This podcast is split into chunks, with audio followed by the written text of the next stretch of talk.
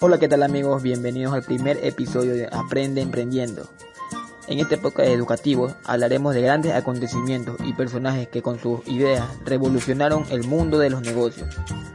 Si eres joven y no tienes ingresos, te invito a escuchar este podcast, donde compartiremos pautas y ejemplos de emprendimientos de grandes personajes que a lo largo de la historia han tenido un éxito rotundo. En este primer episodio contamos con la presencia de mi compañera Estefanía Prieto, ella es estudiante de tercer semestre de la Facultad de Filosofía, carrera de Informática. En esta ocasión ella nos trae como ejemplo a un personaje que marcó la era tecnológica. Estamos hablando nada más y nada menos que de Bill Gates. Para quienes no han oído de Bill Gates, él es un informático empresario estadounidense, fundador de Microsoft, que sin terminar sus estudios llegó a ser multimillonario con solo tener 31 años. Estefanía, ¿cómo te va? Coméntanos acerca de Bill Gates. Hola, ¿qué tal David? Este, gracias por la invitación. Bueno, sí, como tú has mencionado, el magnate Bill Gates eh, es una gran potencia, es un gran empresario. Y te puedo comentar algo de su niñez. Eh, William Henry Gates III nació en el año de 1955 en Seattle, Washington. Él se crió en una familia de clase media alta, acomodada, junto con dos hermanas menores que él. El ambiente familiar de Gay siempre fue cálido, cercano eh, con su familia.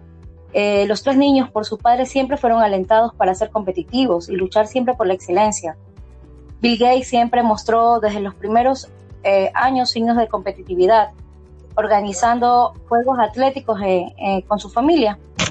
También disfrutó de los juegos de mesa, sus favoritos eran el RIS y el Monopolio, algo que en un futuro, en realidad, en un futuro magnate debería saber jugar a la perfección. Fíjate, no, muy interesante ese dato.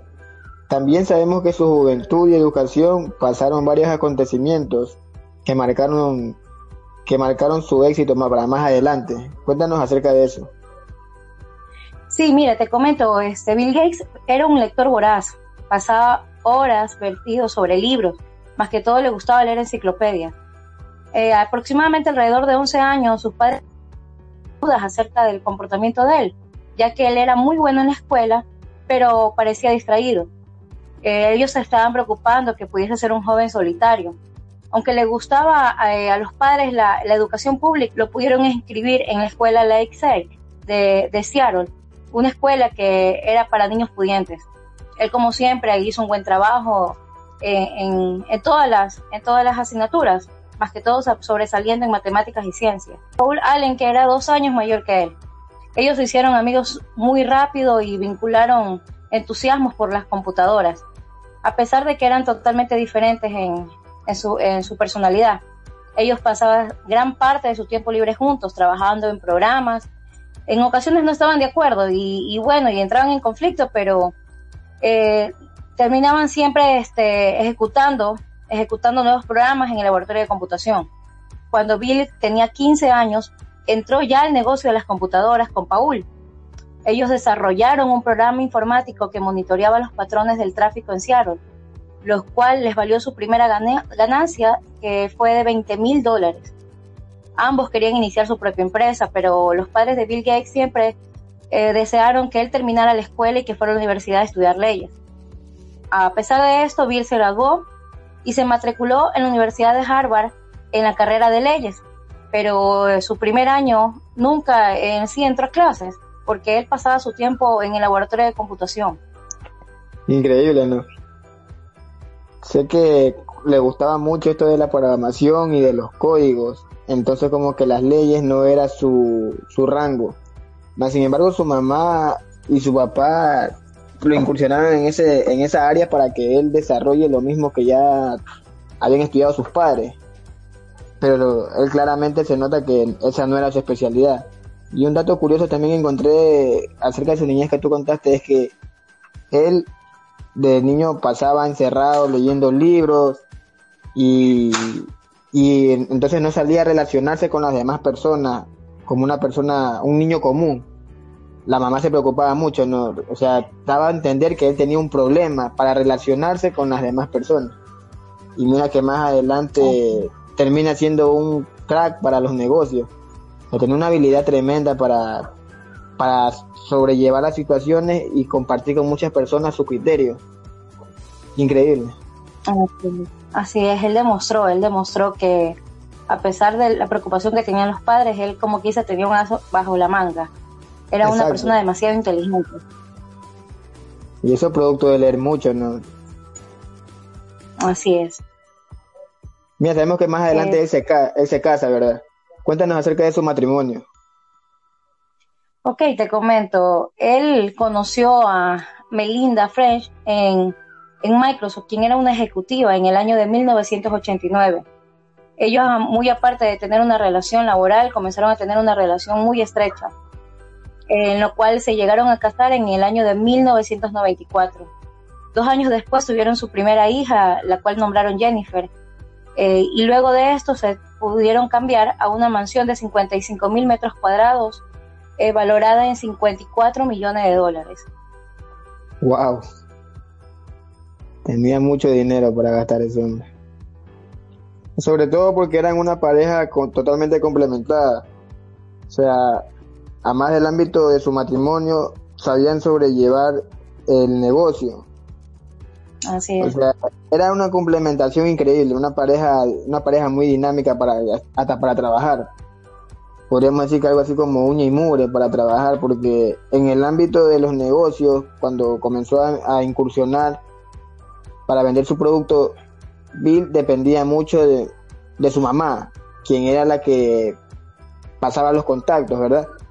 Pero a partir de su a partir de su fallecimiento, o sea, eh, Bill perdió esa confianza que tenía ya, mas sin embargo en su esposa la volvió a recuperar y la volvió a encontrar como un complemento aún mayor para buscar su independencia. Totalmente, totalmente. Ella fue su ayuda idónea, como se puede decir, una ayuda idónea para poder sobre, este, sobresalir y poder eh, obtener todo lo que obtuvieron juntos. Un dato muy curioso, ¿no? Cuéntanos acerca de los inicios de Microsoft, cómo empezó todo. Bueno, te comento, en el año de 1974, Bill Gates se fue a trabajar con su amigo en Honeywell y durante este tiempo Paul Allen le mostró una revista de electrónica donde vio un artículo sobre el mini ordenador Altair 8800, hecho por una pequeña compañía en Alburquerque, Nuevo México, llamada Mix. Ambos se pusieron en contacto con la empresa argumentando que estaban trabajando en un programa de software basic y querían saber si Mix estaba interesada en desarrollar dicho software para eh, la Altair. En 1975, un año más tarde, ellos fundaron Microsoft nombre que viene de los términos microordenador y software, en cuanto apenas Bill Gates tenía apenas 20 años. Bueno, te comento que al inicio Microsoft no fue una empresa exitosa, aunque su programa de software basic para el equipo Altair anotó una buena cuota de regalías, pero igual estas no alcanzaban para los gastos operativos, eh, ya que eh, Bill Gates asegura que solamente alrededor del 10% de las personas que utilizaban Basic en el ordenador Altair habían pagado por él.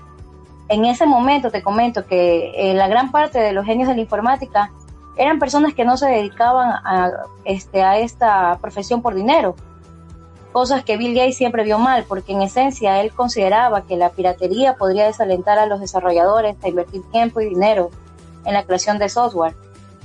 Y él consideraba que por esto de aquí podría estancar la industria. En el año de 1977, Roberts vendió Mix a otra empresa de informática, eh, en lo cual Gates y Paul Allen tuvieron que continuar por su cuenta y tuvieron que demandar al nuevo propietario de Mix para poder retener los derechos del software que habían creado Basic, que ellos habían desarrollado para esta empresa. Datos muy curiosos, sobre todo cuando dices que Bill Gates estaba en contra de la piratería porque mucha gente se dedicaba a su profesión por vocación, más no por conseguir ingresos. De uno u otro lado, Bill Gates pensaba en progresar y sabía y era consciente de que su conocimiento tenía un precio. Y esa es una idea que hoy en día debe ser aplicada, ¿no? Las personas ganan un sueldo de acuerdo a lo que saben. Si un obrero sabe trabajar en, un, en una especialidad de construcción, de carpintería, gana su sueldo de acuerdo a lo que él sabe, ¿verdad? Así mismo, la gente que, así mismo la gente que se prepara, ¿no? que va a la universidad, o tiene un título y consigue un puesto de trabajo más formal, ganan por lo que sabe. Y era eso lo que Bill Gates dejó establecido ahí, ganar de acuerdo a lo que tú sabes. Bill Gates sabía programar y tenía esa, esa ideología de poder hacer negocios con su conocimiento. Mira, algo que en ese tiempo era innovador, cuando recién se comenzaban a desarrollar este, los programas, los software. Hasta date cuenta de lo que hizo en el año del 1975, que creó la compañía Microsoft. ¿De dónde, de dónde pudo, de dónde se imaginó poner ese, ese nombre? Imagínate que no fue tan exitoso al principio. Y su nombre es muy curioso también, microordenador y software. O sea, era una combinación perfecta, hasta para... Era un nombre de marketing que llama mucho la atención, ¿no? Todo fue totalmente bien pensado. Sabemos que Microsoft en sus inicios no fue una empresa totalmente exitosa, pero más adelante tuvo un crecimiento. Cuéntanos cómo fue el crecimiento de la empresa. Bueno, sí, te comento que al inicio, como tú mencionas, no fue una empresa que eh, pudo adquirir mucho dinero, pero luego de tres años se vieron los resultados de extravagantes. Eh, Bill Gates y Paul Allen llevaron a Microsoft a ganar millones de dólares, para ser exacto, 2.500.000 dólares. En este tiempo, Microsoft adaptó el software Basic que habían creado a diferentes formatos para otras empresas de informática. Eh, bueno, y te comento que a medida que la industria del desarrollo de software y hardware comenzó a crecer con empresas como Apple, Intel e IBM, Microsoft apostó por primera vez por las alianzas estratégicas. Eh, como tú mencionaste, gracias a su madre, eh, ellos, ellos pudieron conseguir una, una reunión con el director de la compañía, que en ese entonces era Frank T. Kerry Increíble, o sea que la mamá le pasó el contacto y, fue ahí donde comenzó todo. Claro, la, mamá, la madre le pudo ayudar ya que ella tenía una membresía en la junta directiva de, la, de IBM. Te comento que Bill Gates con solo 25 años pudo impresionar a, a Kerry y lo convenció de que su compañía podría satisfacer las necesidades de IBM, aun cuando esto era mentira porque Microsoft no había desarrollado ningún sistema operativo compatible con esos ordenadores. Pero para no perder el negocio, Bill Gates se apresuró a comprarle el sistema operativo Q2 a Tim Patterson, con quien hizo un trato por 50 mil dólares a cambio de que Microsoft tuviese su licencia exclusiva. Luego, lo que hizo fue adaptar dicho software para que trabajase correctamente en las IBM PC. Y cuando esto culminó, lo renombró como MS-DOS y se lo vendió a IBM por 50 mil dólares, el mismo precio que él había pagado antes por la versión original. Es una cosa increíble, ¿no? El negocio que hizo fue arriesgarse totalmente porque era consciente de que su sistema, su programa no era compatible con el sistema al cual quería vender el software. Pero sin embargo él arriesgó lo que más podía sin... y fue suerte o tripa pero con muchas intenciones a ganar. O sea, imagínate, tú vas a hacer un negocio y arriesgarte a que de pronto no quede mal tu idea o no encaje. Era una pérdida total. Pero tenía esa habilidad de convencimiento y esa habilidad de relacionarse que lo llevó a triunfar con su con su idea, ¿no? Y sabes que también considero que fue astucia de parte de él, porque él no tenía ni idea, o sea, él no sabía qué hacer, pero él dijo, no voy a perder el negocio, o sea, lo voy a comprar y de ahí veré cómo hago y, como él era este un magnate, era muy inteligente en lo que es programación, lo que hizo fue adaptarlo nada más.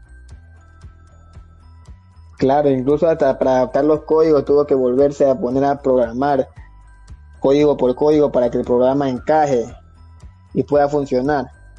Bueno, te comento, IBM quería comprarle el código fuente a Gates, pero él se negó a venderlo y en su lugar logró que la multinacional le pagara una cuota por cada licencia vendida. Así obtuvo que Microsoft pueda licenciar el MS-DOS también a otros fabricantes de PC como era Apple. Fue un negocio increíble después de todo. El riesgo que corrió era grande, pero su apuesta sin duda alguna lo llevó a triunfar yo me imagino que cuando tú quieres hacer un negocio, todo el mundo quiere ganar. Y por lo general el comercio funciona así. Yo tengo un producto, tú tienes una necesidad. Mi producto satisface tu necesidad. Te lo compro, te lo vendo. Y de esa manera fue que Bill Gates estableció esa metodología. ¿no? ellos necesitaban el software que tenía Bill Gates. Y Bill Gates puso, puso sus condiciones. Tú lo necesitas, yo te lo vendo. Y entonces dicha empresa le dijo, ¿sabes qué? Yo te lo compro. Y es una idea que queda así para distintos emprendimientos de hoy en día del siglo XXI. Tienes una necesidad, yo tengo el producto que satisface tu necesidad. Ah, pilas, te lo compro, sí, te lo vendo. Tal precio, listo. Trato hecho. Increíble esa idea. Así es. En 1981, Microsoft y Apple comienzan a compartir varias relaciones. Coméntanos acerca de esas relaciones. Sí, te comento que Steve Jobs contrató a Microsoft para que le ayudaran a desarrollar el sistema operativo de Macintosh, lo que dio origen a una relación entre las dos empresas, eh, la que en cierta forma aún se mantiene. Fue a través de este intercambio de conocimientos que se dio en ese momento lo que sentó las bases para la creación de Windows, un sistema que utiliza un ratón para conducir una interfaz gráfica y que muestra texto e imágenes en la pantalla. Luego de cuatro años, Microsoft lanzó Windows, que se veía muy similar al sistema de Macintosh, lanzado dos años antes, por lo que Apple demandó a Microsoft, pero este se impuso en los tribunales. Pudo demostrar que si bien había similitudes gráficas, cada función individual era claramente diferente, lo cual le dio a Bill Gates una reputación de competidor despiadado. Increíble ese dato que compartiste. Increíble porque desde que elaboró su producto, tuvo la mentalidad de siempre crear algo mejor a lo que ya hay en el mercado. Y esa es la mentalidad que tiene que tener todo emprendedor, ¿no? La necesidad del mercado afuera es grande, pero el cliente siempre busca lo económico y la calidad. Entonces se enfocó mucho en eso, en, en inventar un producto de calidad con mejores funciones, lo cual lo terminó llevando a ser un competidor despiadado. No le tenía pena a su competencia y se podría decir que les daba palo en las ventas. No le tenía temor al cambio. Y ese es otro dato a favor de, de él, ¿verdad? Cuéntanos de la popularidad de Windows. Sí, te cuento que ya Windows comenzó a ser popular en el año de 1989. Este le otorgó a Microsoft un cierto monopolio en cuanto a sistemas operativos para PC, y fue aquí que la Comisión Federal de Comercio comenzó a investigar a la empresa por prácticas desleales en el mercado. En esas investigaciones salieron a reducir algunas denuncias relacionadas con ofertas injustas y condiciones nada razonables a cambio de la instalación y soporte, y soporte técnico de Windows. Desde entonces, la empresa ha tenido varias controversias en cuanto a sus prácticas monopolistas, y es que su modelo de negocio se basa en comprar compañías más pequeñas para abarcar más ámbitos de negocio. Es una estrategia que de una u otra manera a ellos les generó varias ventajas. Porque ya lo que hacían era adquirir, adquirir la materia prima para ellos entregar un producto listo para el uso. Mejorado. Exacto, un producto listo para entregar nada más. Entonces es lo que realmente pasa en los negocios, ¿no? Si tú lo relacionas al mundo real es así, tú vendes un producto compras la materia prima, pero necesitas de más proveedores para entregar el producto hecho, ¿no? O sea, no hay que irse muy lejos. Mira, hace poco yo compré una computadora y fue así como yo entendí que hacen esto. Las computadoras te las ensamblan. Te ofrecen procesadores, te ofrecen memorias RAM, te ofrecen sistemas operativos. Y todo eso unido para entregar un producto ya finalizado, que es la computadora ya lista para usar pero cada, cada pieza de la computadora viene de un proveedor diferente. Por ejemplo, el procesador viene de la marca Intel, de la marca, de varias marcas. Las memorias, el disco duro, todos vienen de diferentes marcas. ¿Con qué fin? Con el fin de, entregar un producto ya hecho. Fue esto lo que hizo Bit ya para más adelante, ¿no? Entregar productos hechos buscando proveedores. Así es. Es una, es una buena idea la que, la que él en ese momento estableció. Todo por un éxito rotundo de un ejemplo de un emprendimiento increíble que sinceramente revolucionó la era digital. Cuéntanos de los principios que llevaron a Bill Gates a alcanzar el éxito. Sí, te comento que él pudo, es un negocio, todo, todo ese emprendimiento pudo establecerlos en ocho principios. El primero para él era trabajar incansablemente. Él consideraba vivir y respirar eh, para el software o vivir y respirar software para él era, él era su principio. Él nunca casi se detenía ni a comer ni a dormir, o sea, él siempre estuvo trabajando, siempre estuvo, eh, eh, o sea, incansablemente haciendo lo que a él apasionaba. Yo creo que aquí la gente que está escuchando el podcast tiene que prestar mucha atención a estos ocho principios. En la vida real sucede así, cuando tú te estableces un objetivo, especialmente cuando fundas un negocio, el éxito es el que si trabajas constantemente vas a conseguir los resultados, ¿no? Él tenía el conocimiento y, se, y hacía lo que le gustaba, a él le gustaba la programación, le gustaba hacer códigos y esas líneas. Entonces, en lo que a él le gustaba, él se esforzaba. Imagínate tantos días sin, sin pararte de un escritorio, programando. Parece que no cansara, pero sí cansa. Y eso es así en todos negocios así, ¿no? El que se dedica a vender algún producto de uso comercial tiene que trabajar varios días para poder entregar un producto de calidad y que deje totalmente satisfecho al cliente, ¿no? Sobre todo la preparación, eso es lo que marca el trabajo incansablemente. El, el otro principio que él consideraba era soñar. Él nunca pensó en nada más que no fuera tener éxito. O sea, él era, ese era su sueño, tener éxito en, la vida. La independencia también es otro punto que él nos comenta. Sí, totalmente. Él considera que ser emprendedor consiste en tomar sus propias decisiones independientemente de las críticas de los demás. Él considera que debe escucharse todas estas críticas, sean buenas o malas, pero no deben de ser tomadas como definitivas. Claro, ese punto es muy claro. Yo creo que establece directamente las críticas constructivas. Porque si vas a fundar un negocio, el éxito es que tu producto, o sea, deje contento a los clientes. Y por lo general cuando tu producto trae una falla, los clientes te lo van a comentar. Son ese tipo de críticas los que ayudan a mejorar tu producto. Porque si, imagínate, si mi cliente no me dice, sabe que este, este mueble tiene tal falla, este producto no le funciona tal cosa, entonces, ¿cómo yo voy a mejorar el producto que yo tengo? Porque entonces, si yo vendo algo malo, el cliente no lo va a pensar dos veces en irse al lado, a la competencia, a comprar, porque ve algo mejor elaborado o un producto de mejor calidad. Y son ese tipo de críticas las que...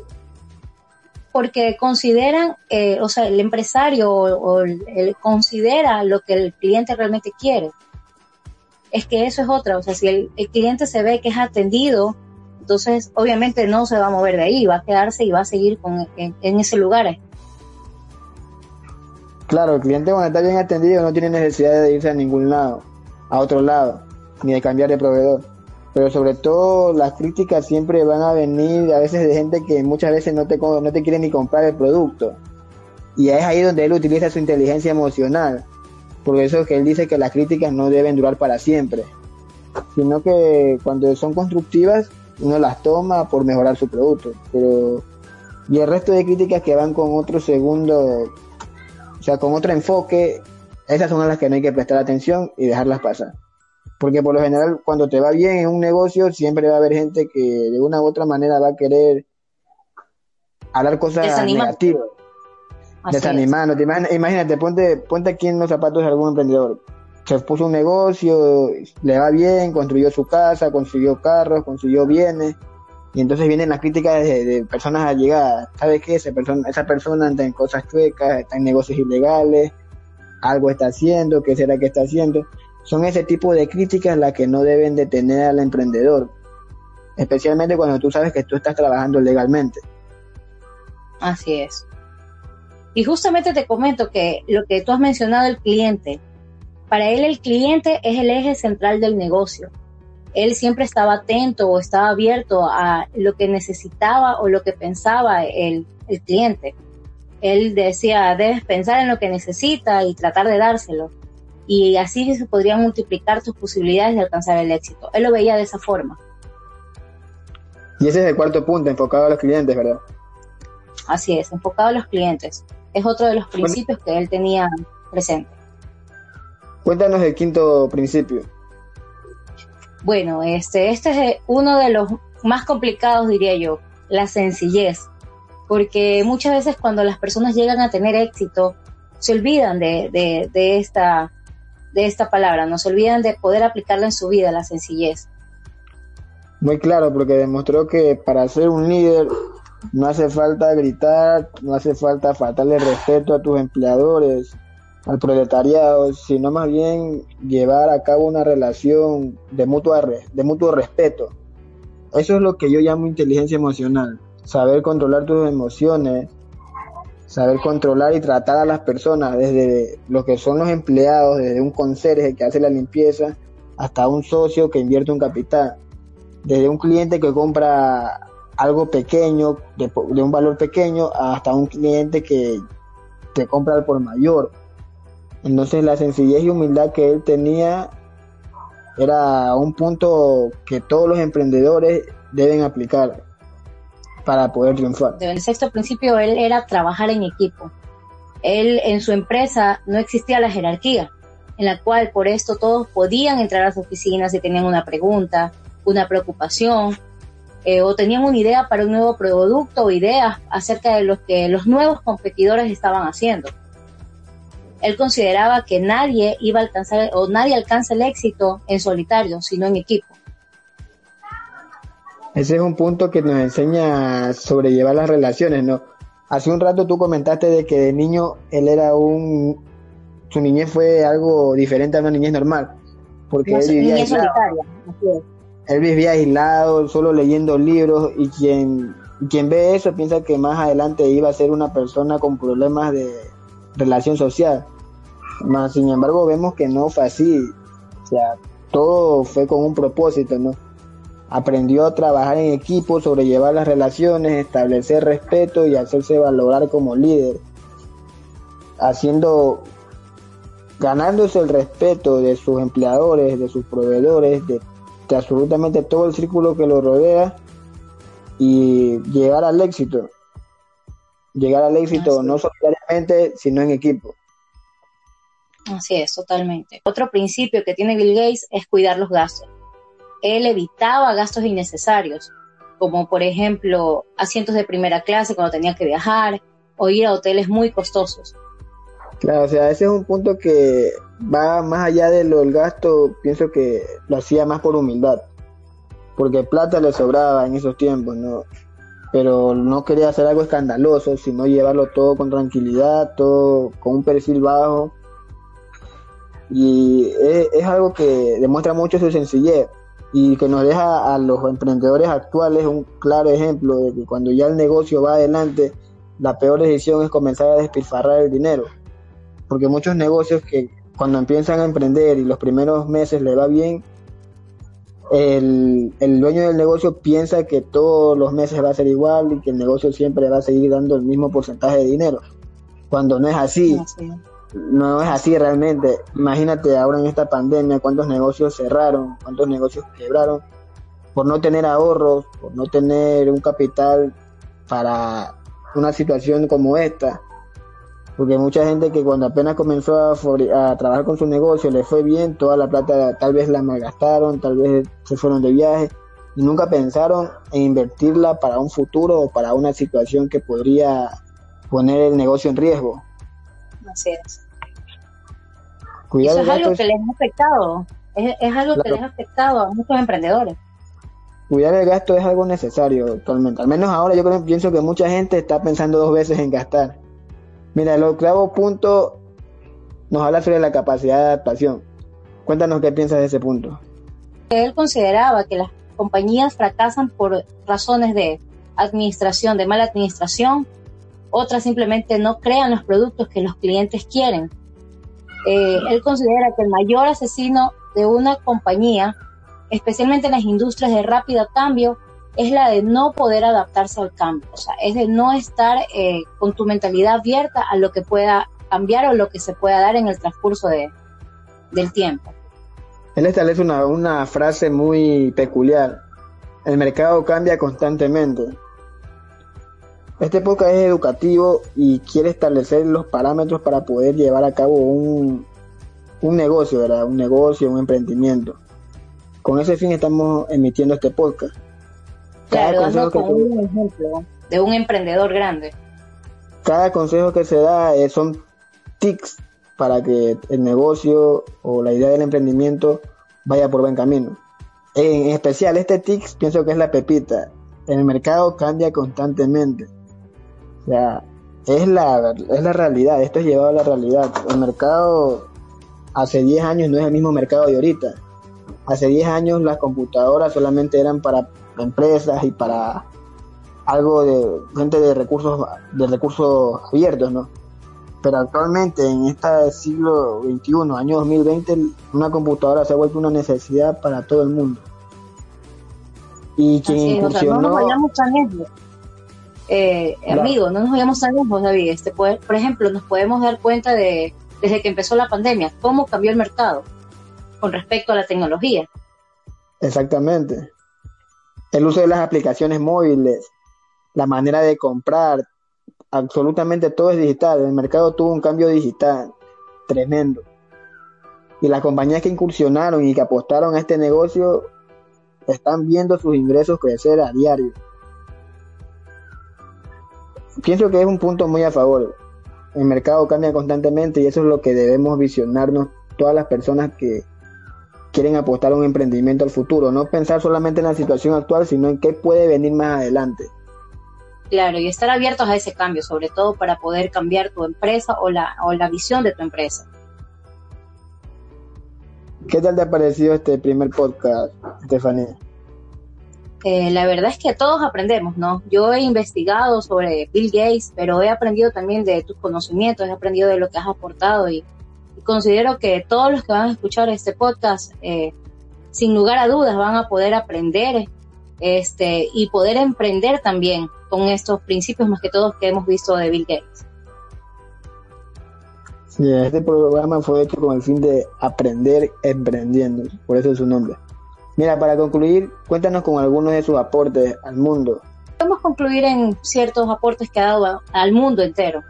Entonces podemos ver que él inspiró la era de la computadora, en ese tiempo Bill Gates y Paul Allen escribieron la versión de BASIC para Alter 8800 en el año de 1975, en lo cual apareció BASIC como lenguaje principal de las microcomputadoras. Y también comercializó el sistema operativo, ¿verdad? Así es, después de cuatro años de fundar su empresa, ellos pudieron conseguir el contrato eh, con la IBM para poder este, crear el sistema operativo para las máquinas de Macintosh.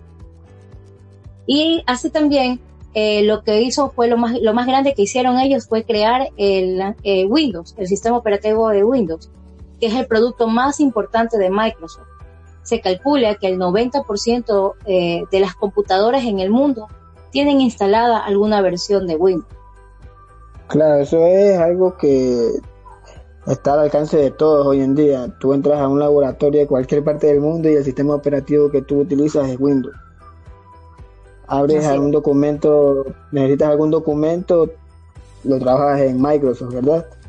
Entonces ha sido muy innovadora esta idea. Sin duda alguno, los inventos de Bill Gates han revolucionado totalmente la era digital. Un ejemplo de cómo podemos emprender, de cómo podemos aportar con ideas, de cómo podemos llegar un negocio a, a hacerlo crecer, ¿no? Así es, de las visiones que debemos tener como emprendedores. Bien, Estefanía, me, ha parecido muy interesante este primer podcast. Con esto concluimos y espero poder tener la oportunidad de compartir contigo en otra ocasión sobre otro personaje o sobre otro acontecimiento de un emprendimiento que marcó la humanidad. Que claro, de verdad David te agradezco por esa oportunidad de poder también yo aprender eh, y de poder dar a conocer a, a estudiantes de la carrera, por ejemplo, informática, que que son los que están más este, apegados a, este tema, ¿no?